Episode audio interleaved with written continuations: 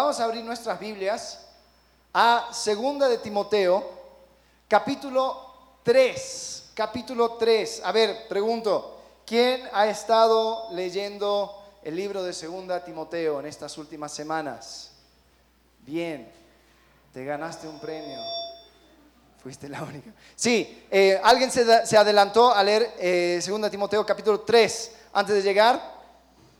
Bueno, lo vamos a leer ahorita te recomiendo que, tenemos una semana más. Entonces puedes adelantar al capítulo 4 y es la más corta, así que no se preocupen. Pero el capítulo 3, a ver, pregunto, em, ¿qué hemos estado viendo en estos últimos, dos capítulos? El primer capítulo hablamos de qué, ¿se acuerdan? ¿Están conmigo o estoy solo? Hablamos de, ya saquen sus notas, yo sé que sacan apuntan muchas, muchas eh, cosas y van viendo. Hablamos del el legado, hablamos de la fidelidad a través de los tiempos. ¿sí? Hablamos de que Timoteo él no había llegado a, donde estaba por sí solo, sino que tenían personas detrás de ellos. Y, eh, estuvo hablando Eduardo y hablamos de eh, la vida como una metáfora de carrera, ¿no? Donde yo me preparo, yo corro, pero también yo reconozco que soy parte de algo más grande. Después en el capítulo 2 hablamos del hecho de que hay que vivir en fidelidad, ¿sí? Eh, hablamos del hecho de que yo soy un eslabón yo, soy, yo me conecté a alguien, una persona fiel, y voy a tener que entregar lo que he aprendido a hombres o mujeres fieles que sepan continuar eso, ¿no? Entonces miramos hacia atrás, miramos hacia adentro, eh, viendo cómo vivir en fidelidad. Hoy vamos a ver la fidelidad en los tiempos futuros, en los tiempos peligrosos. El primer versículo de 2 Timoteo capítulo 3 dice así, también debes saber esto, como Timoteo, te informo, que en los postreros días vendrán tiempos peligrosos. En los postreros días vendrán tiempos peligrosos. Y, y Pablo, acuérdense, esta serie se llama Últimas Palabras, se llamó así porque segunda de Timoteo es la, última carta que tenemos en la Biblia del apóstol Pablo antes de que él se muera. Entonces vamos a, mirarlo con esa óptica, entendiendo de que tal vez lo que él quiere decir en esta carta, aunque es algo muy íntimo, ¿no? porque vemos en el capítulo 2 que Pablo le refiere a, a Timoteo como amado hijo mío, podemos encontrar de que estas son sus últimas palabras para nosotros. Y podemos darle ese peso y entender cuáles son las cosas que debemos entender del apóstol Pablo, qué debemos llevarnos. Y vamos a hablar ahora del capítulo 3, la fidelidad en tiempos peligrosos. Pero antes vamos a orar una vez más para encomendar este tiempo en manos de Dios. Padre, te damos gracias porque tenemos la libertad de poder abrir tu palabra, Señor, poder entenderla, Señor, y ponerla por obra. Te pido que hables por medio de este tu siervo. Señor, para que todos vamos a ser desafiados a hacer los cambios que tengamos que hacer, Señor, para poder realmente vivir vidas fieles y dignos de ti. Te agradecemos. En el nombre de Cristo Jesús. Amén. Muy bien. Así que el capítulo 3 de 2 de Timoteo comienza así. Dice, también debes saber esto, que en los postreros días vendrán tiempos peligrosos.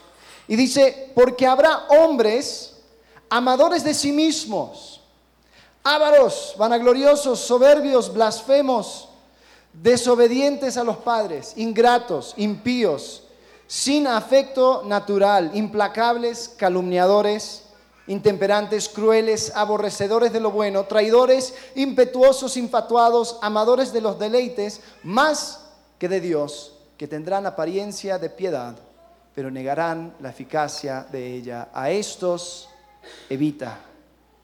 ¡Wow! ¡Qué lista, ¿no? En los postreros días vendrán hombres así. Ahora, Pablo estaba hablando específicamente en cuanto a los falsos maestros, las personas que venían y engañaban y hablaban eh, una doctrina o una enseñanza que no era correcta, que iba en contra de lo que decía Pablo, iba en contra de lo que decían los evangelios para su propia conveniencia. Y aquí Pablo tira una lista, ¿no?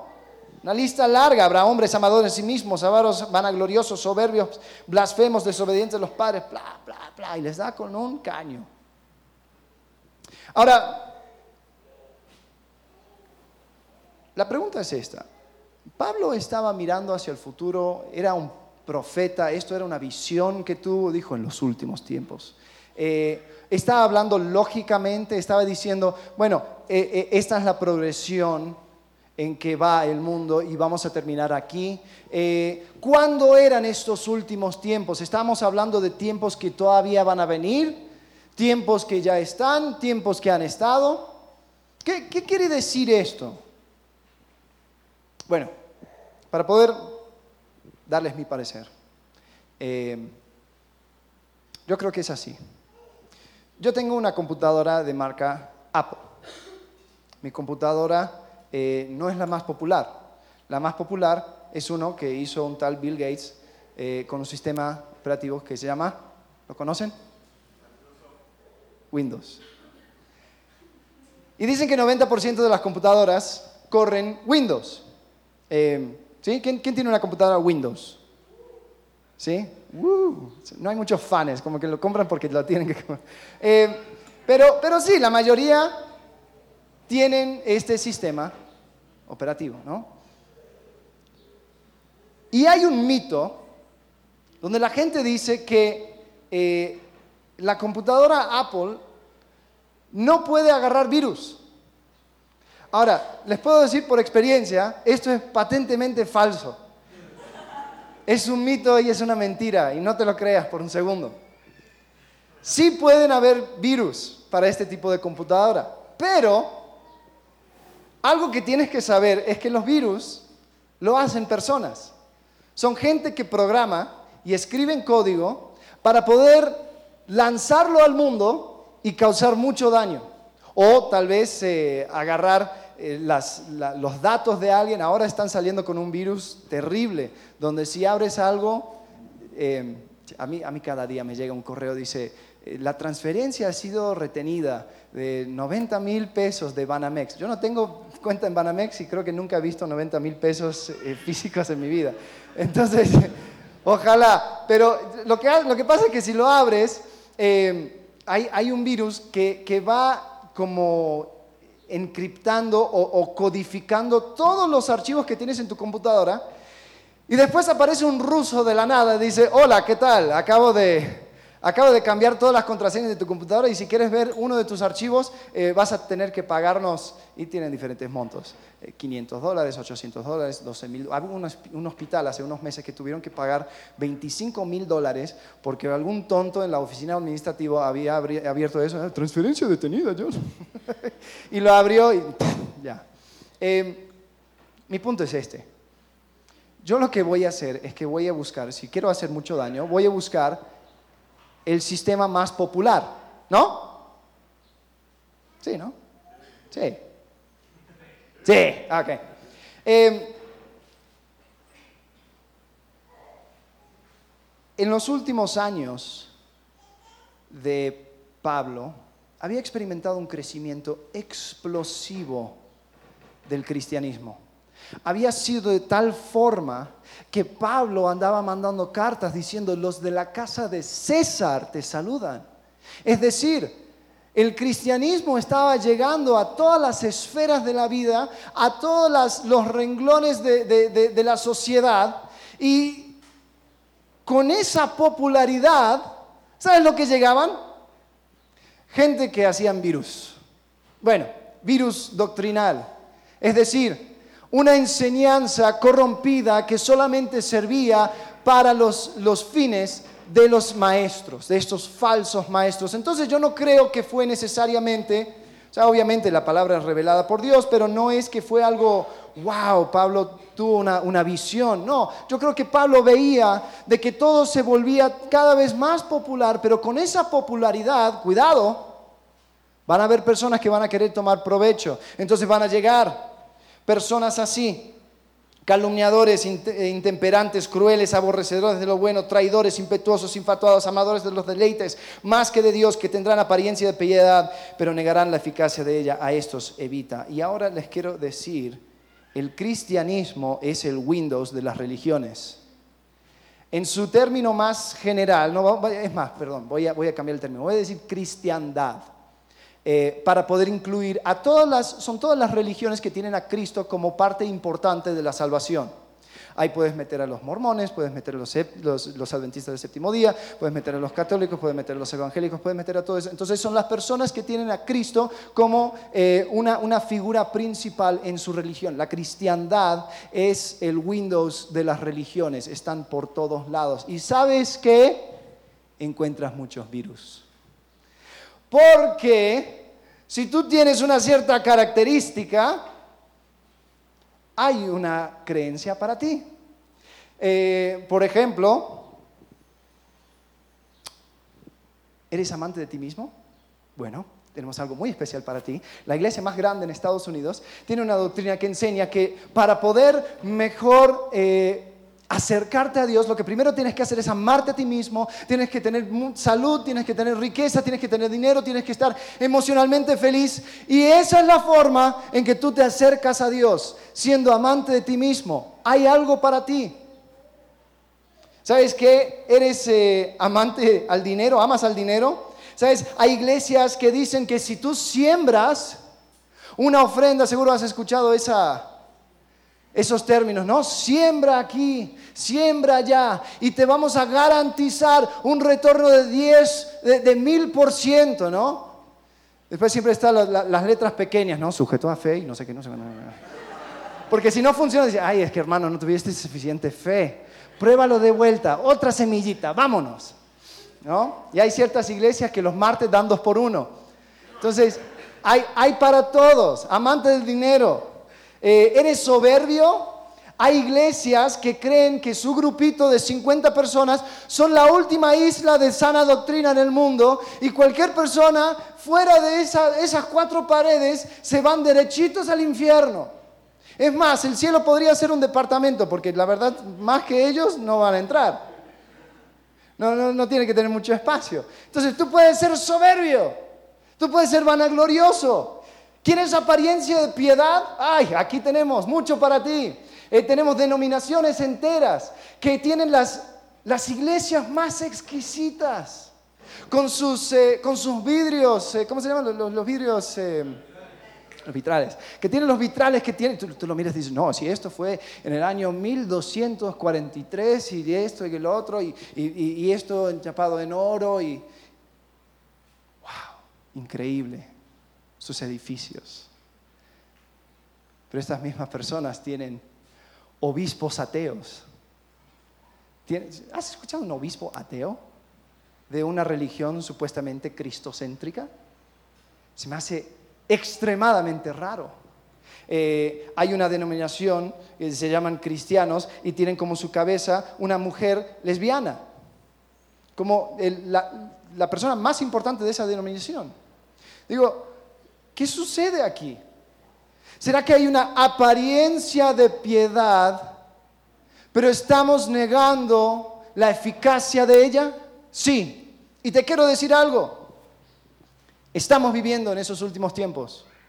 Estamos viviendo en esos últimos tiempos. Hoy mismo. Entonces, Pablo estaba mirando esto y decía, los falsos maestros van a tener algo para cada gusto. Después en el capítulo 4 habla de lo mismo, pero habla de los, que escuchan. Pablo les va a hablar de esto, pero les voy a dar un adelanto. Dice que la gente no va a resistir, no va a querer eh, soportar la sana doctrina, sino que se amontonarán para ellos maestros, que les van a dar cosquillas al oído. Esos maestros ya están y están rodeando y están enseñando cosas que van justo con lo que tú luchas. ¿Tienes problemas con soberbia? Bien, ven a esta iglesia, nadie te va a decir nada. ¿Tienes problemas con avaricia? ¿Te gusta mucho el dinero? No te preocupes, hay una doctrina para ti. Y así, para cada color. Pablo estaba diciendo en los últimos tiempos van a llegar estos hombres. Ahora, una pequeña prueba. Si tú en algún futuro vayas a visitar una iglesia y dices, "Mm, la verdad, no sé de esta, de esta gente, no sé lo que están enseñando. Hazte esta pregunta. ¿Quién se lleva la gloria? ¿Quién se lleva la gloria al final del día? Porque hay muchas iglesias que tienen una apariencia de piedad, pero lo que tienen es un hombre en saco blanco revolviéndolo y por 20 minutos gritando fuego y tirando a gente. Y, y- y encontramos, wow, mucha espiritualidad. Pero yo me llevo al final del día, qué hombre más grande. Pero hasta ahí llego. ¿Dónde quedó Cristo? No sé, en algún momento estaba. Pero viste esa persona, viste ese profeta, viste cómo hablaba en una lengua que nadie conocía por 20 minutos. Él debe tener una conexión increíble con Dios. ¡Wow! ¿Quién se lleva la gloria? Si terminas el día, el día y es Cristo el que está glorificado, vas en buena dirección. Vas en buena dirección. Pero cuidado, porque estos falsos maestros están dando vueltas. Gracias a Dios, gracias a Dios, que el nombre de Cristo se ha esparcido a todo el mundo, pero con esa popularidad llegan peligros. Pablo continúa, versículo 6. Dice, porque de estos son los que se meten en las casas y llevan cautivas a las mujercillas cargadas de pecados, arrastradas por diversas concupiscencias. Estas, estas, estas mujercillas, están siempre aprendiendo y nunca pueden llegar al conocimiento de la verdad. Ahora, algo interesante aquí. Eh, primero, estos falsos maestros, hay, hay, una, una connotación eh, sexual ahí, donde van engañando y llevando cautivas a estas mujercillas. Y, y- mira, cuando una persona está eh, enseñando falsamente para su propia ganancia, va a querer ganar en todo. Eh, y, y eso lo vas a encontrar muchas veces. Estos falsos maestros eh, están envueltos siempre en un escándalo donde terminan con alguna mujer que fue engañada y terminó eh, con ella. Hay, hay personas que dicen, no, no, Dios me reveló que yo me tengo que casar contigo. ¿Sí? Sí, Dios me lo reveló. Pero yo ya estoy casada. Divórciate. Porque así me lo dijo Dios. Y ojo, esto no es, no es un ejemplo hipotético, yo, yo lo he escuchado, con nombre y apellido, no se lo voy a decir, pero, eh, pero sí pasa, sí pasan estas cosas. Y dices, ¿cómo puede ser? ¿Y, qué de estas mujeres? Dice, cautivas las mujercillas cargadas de pecado. Ahora, no, escuchen, hombres, eh, esto también te aplica a ti. Pablo estaba diciendo mujercillas porque en aquel entonces ellas, las mujeres, amas de casa, eran las más vulnerables. Las mujeres no llevaban un, rango muy importante en la, en la sociedad, no tenían tanto acceso a la educación. Entonces, si yo quería engañar a alguien, voy a engañar a la mujer que está en casa, a la esposa de alguien, cargada, fíjense, cargada, arrastrada por diversas concupiscencias, cargada de pecados. Vuelvo a decir, esto aplica a todos. Eh, tenemos que tener cuidado. Muchas veces la culpa, el yo tener un montón de pecados que yo quiero tratar, pero no quiero hacer el trabajo difícil de cambiar mi comportamiento, de entrar en mi propio corazón y, e ir siendo honesto conmigo, pero estoy cargado con estos pecados, entonces voy a buscar algo o alguien que me va a hace- hacer sentir bien sin tener que tratar lo más profundo. Entonces aquí estos falsos maestros encuentran gente así, pero fíjense lo que dice, siempre aprendiendo y nunca llegan al conocimiento de la verdad.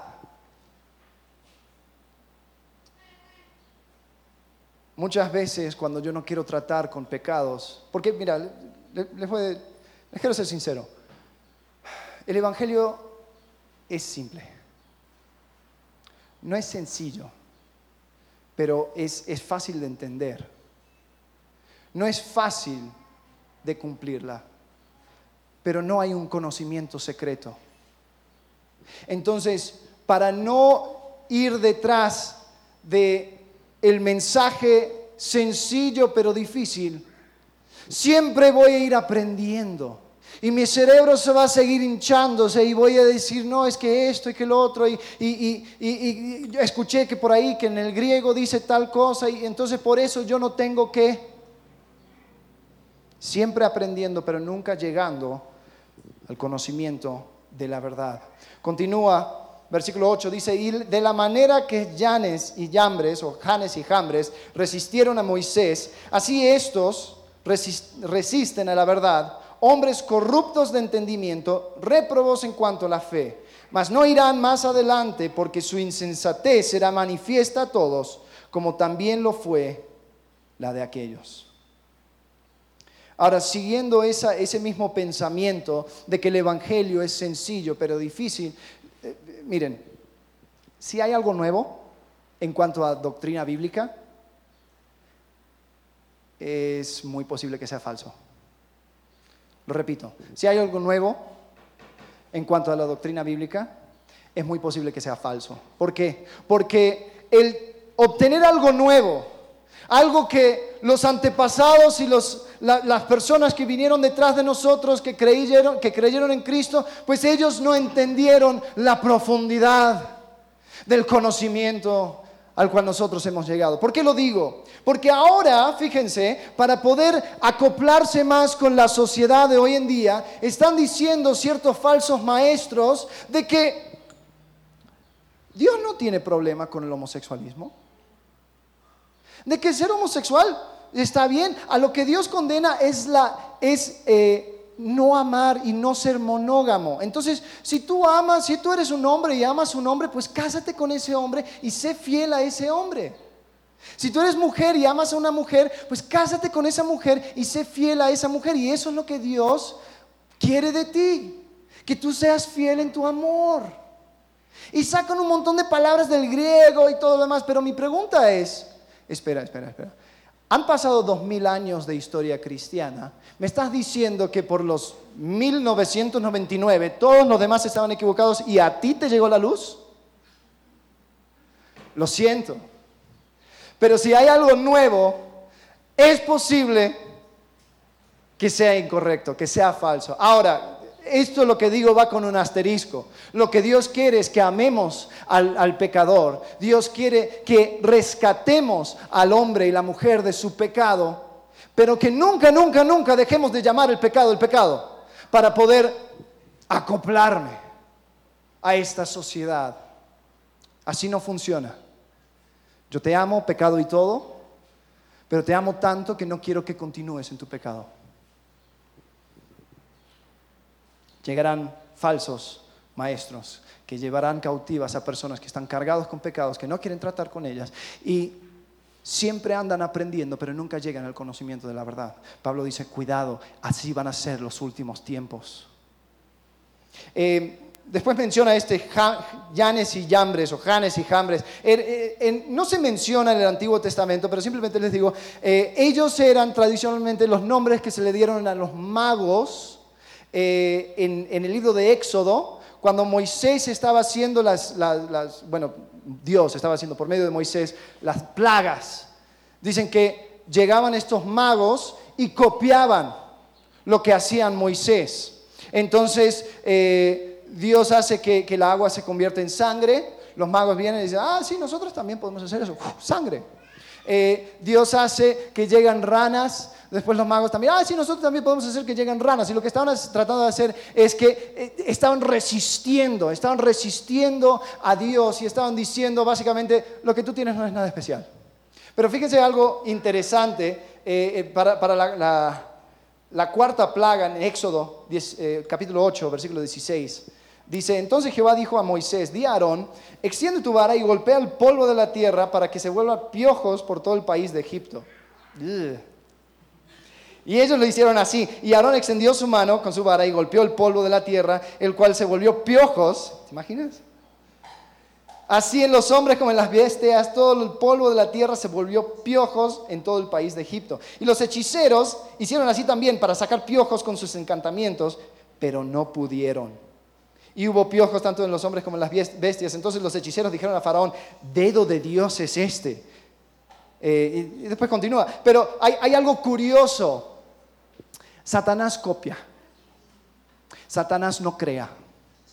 Entonces el momento que hubo una plaga donde es, hay una creación de vida, los magos no podían copiarlo. ¿Te das cuenta que solamente Dios puede crear vida nueva? ¿Te das cuenta que, muchas veces nosotros vamos siendo arrastrados por un engaño, por una copia barata de algo, cuando Dios está aquí, está diciendo, miren, aquí tengo la verdad. Pero con tantas opciones, con tanta maldad en mi propio corazón, tantas cosas que yo no quiero arreglar, voy a buscar, según mi concupiscencia, una doctrina adecuada. Así va a ser en los últimos tiempos, Timoteo. Y así está en el día de hoy.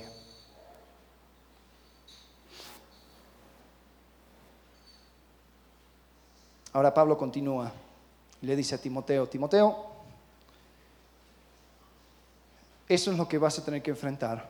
En el versículo 10 dice, pero tú, tú, Timoteo, has seguido mi doctrina, mi conducta, mi propósito, mi fe mi longanimidad, amor, paciencia, persecuciones, padecimientos como los que me sobrevinieron en Antioquía, en Ícono, en Listra, persecuciones que he sufrido y de todas me ha librado el Señor. Versículo 12, esto es muy importante, dice, y también, Timoteo, fíjate, todos los que quieren vivir piadosamente en Cristo Jesús padecerán persecución.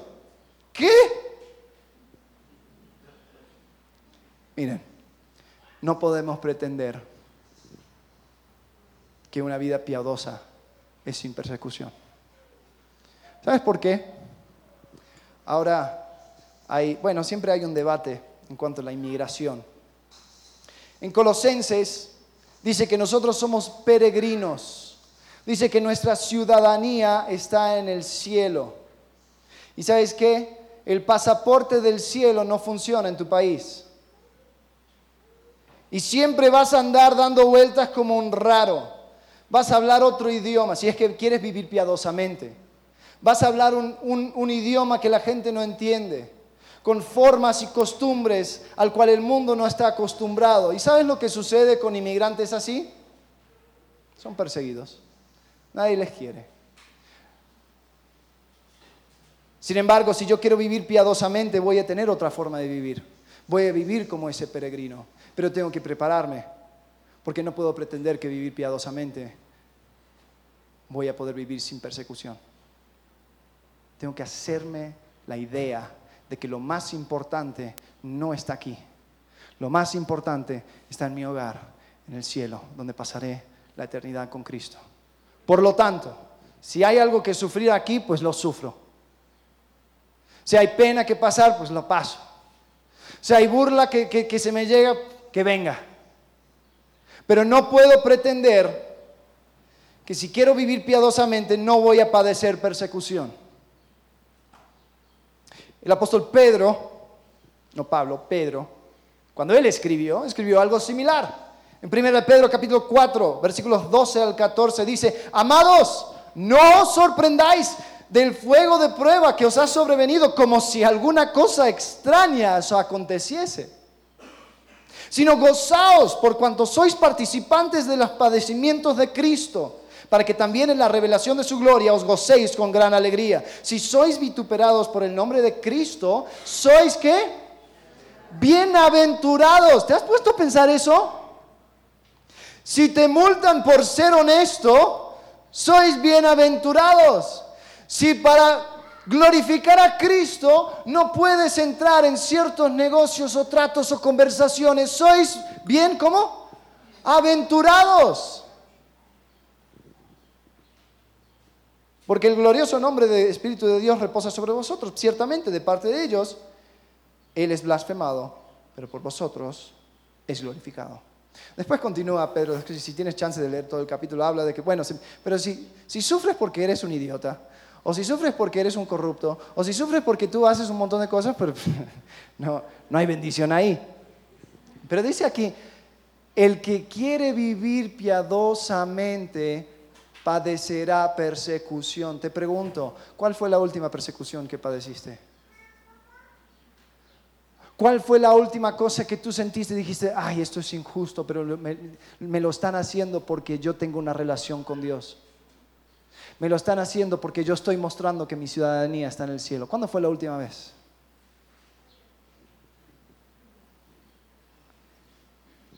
De vuelta con el apóstol Pablo, en Romanos capítulo 8, versículo 18, dice, pues tengo por cierto que las aflicciones del tiempo presente no son comparables con la gloria venidera que en nosotros ha de manifestarse. Eso de la persecución es, es de la perspectiva que tienes.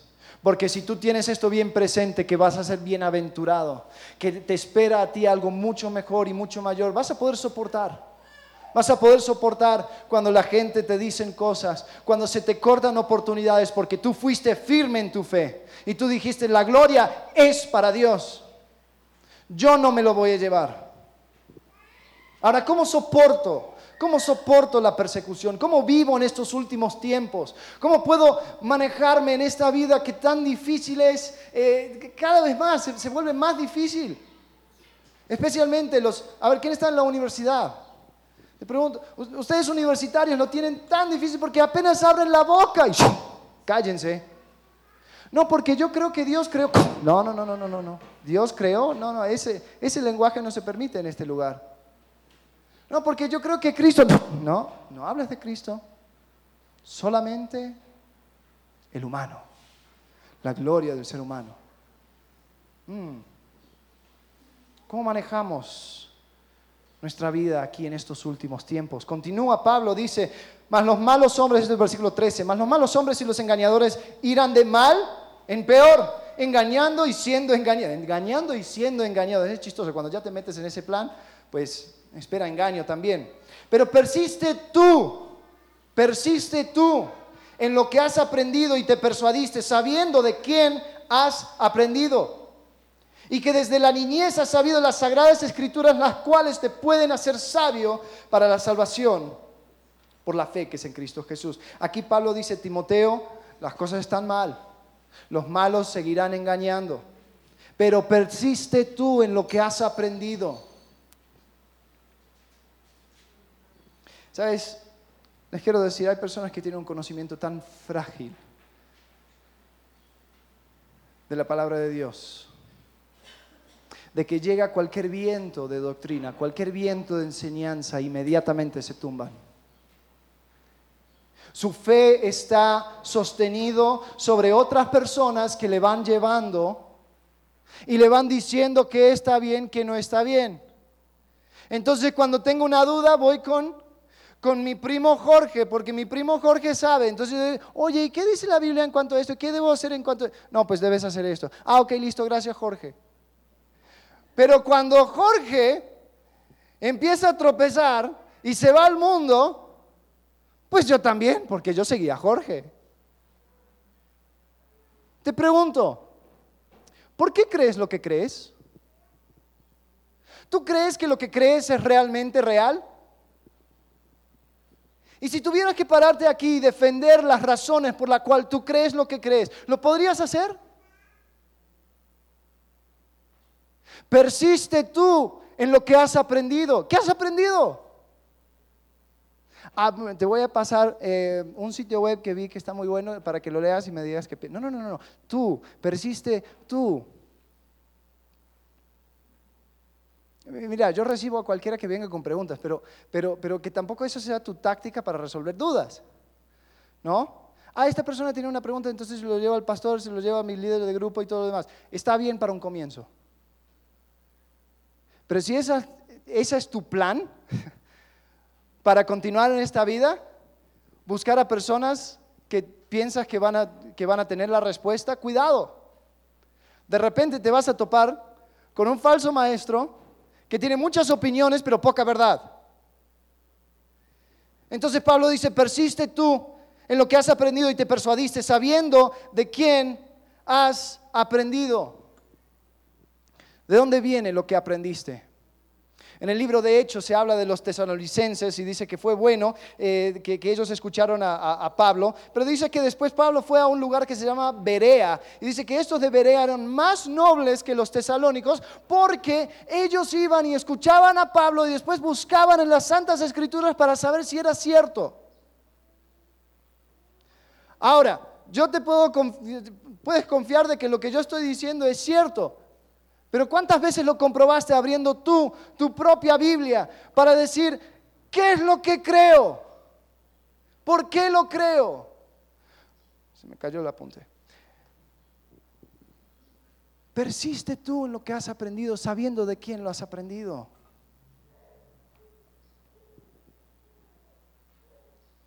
Y si esa persona al cual, en el cual confías deja la fe, ¿dónde te quedas? ¿Dónde te encuentras?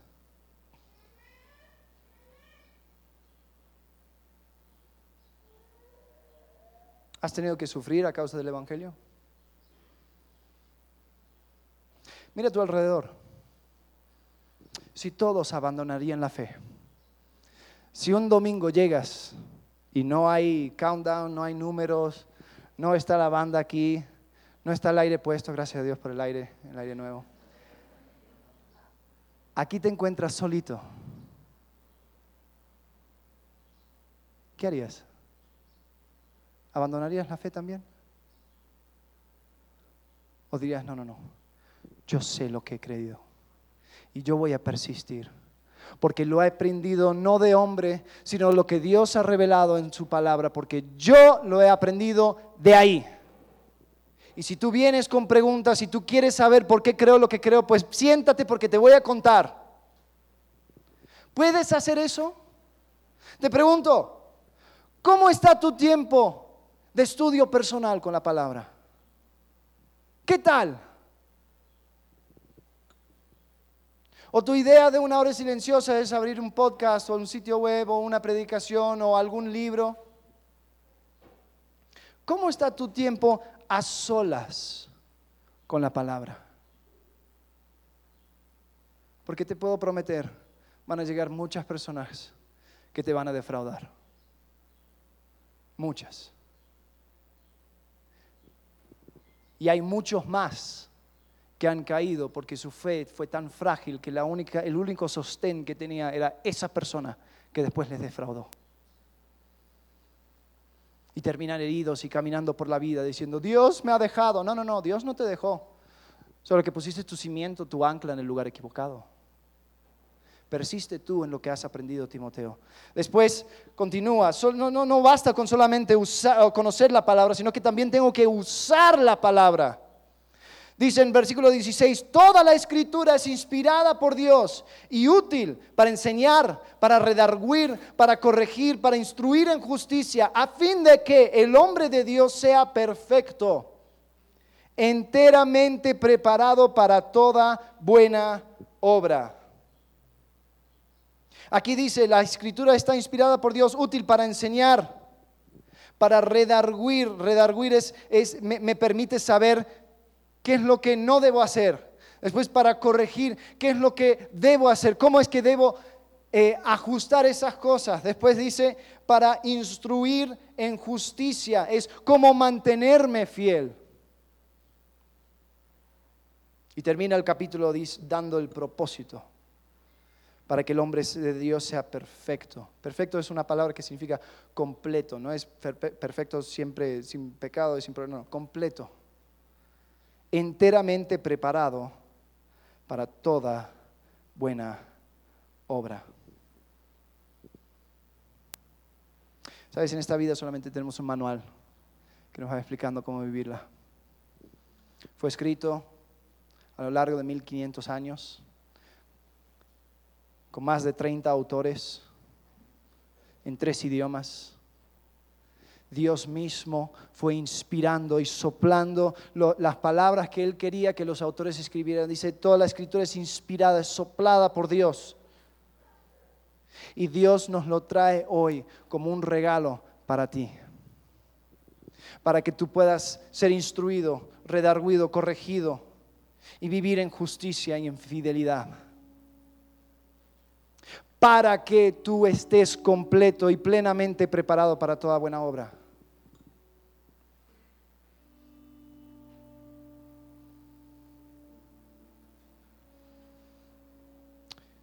Los últimos tiempos ya están. Estamos viviendo ahí. Hay falsos maestros por todos lados.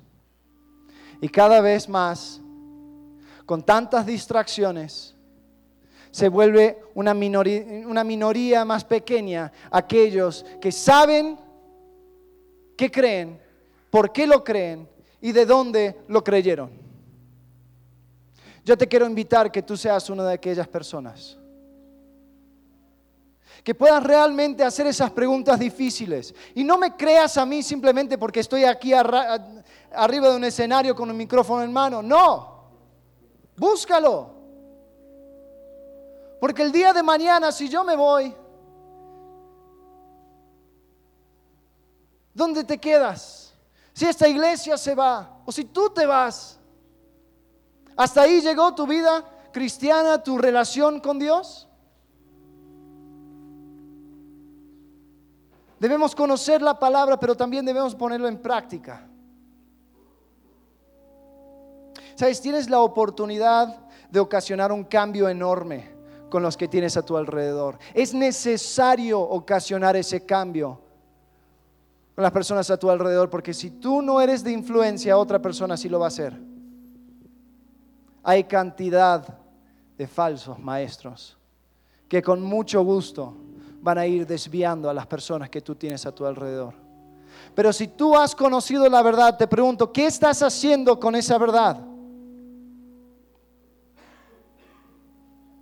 ¿Cómo te ha cambiado Cristo?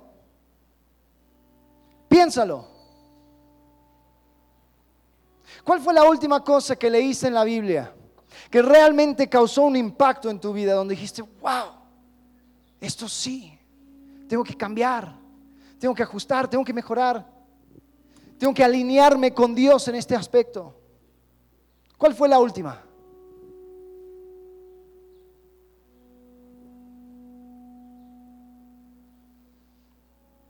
¿Qué cosas estás haciendo para crecer tu fe y para crecer tu conocimiento? Con domingos no basta. Con domingos no basta.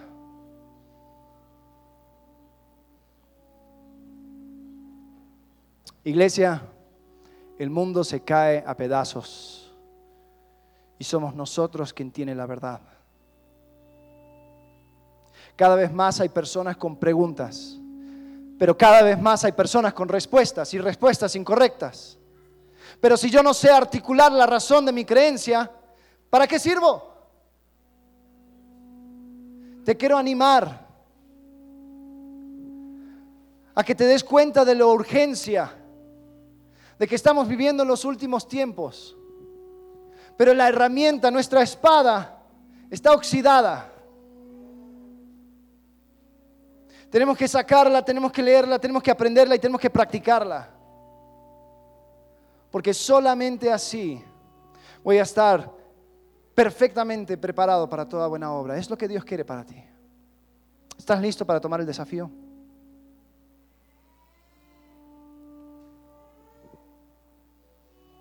Vamos a orar. Padre, gracias por tu palabra, gracias porque tú nos revelas, Señor, lo que tú quieres de nosotros.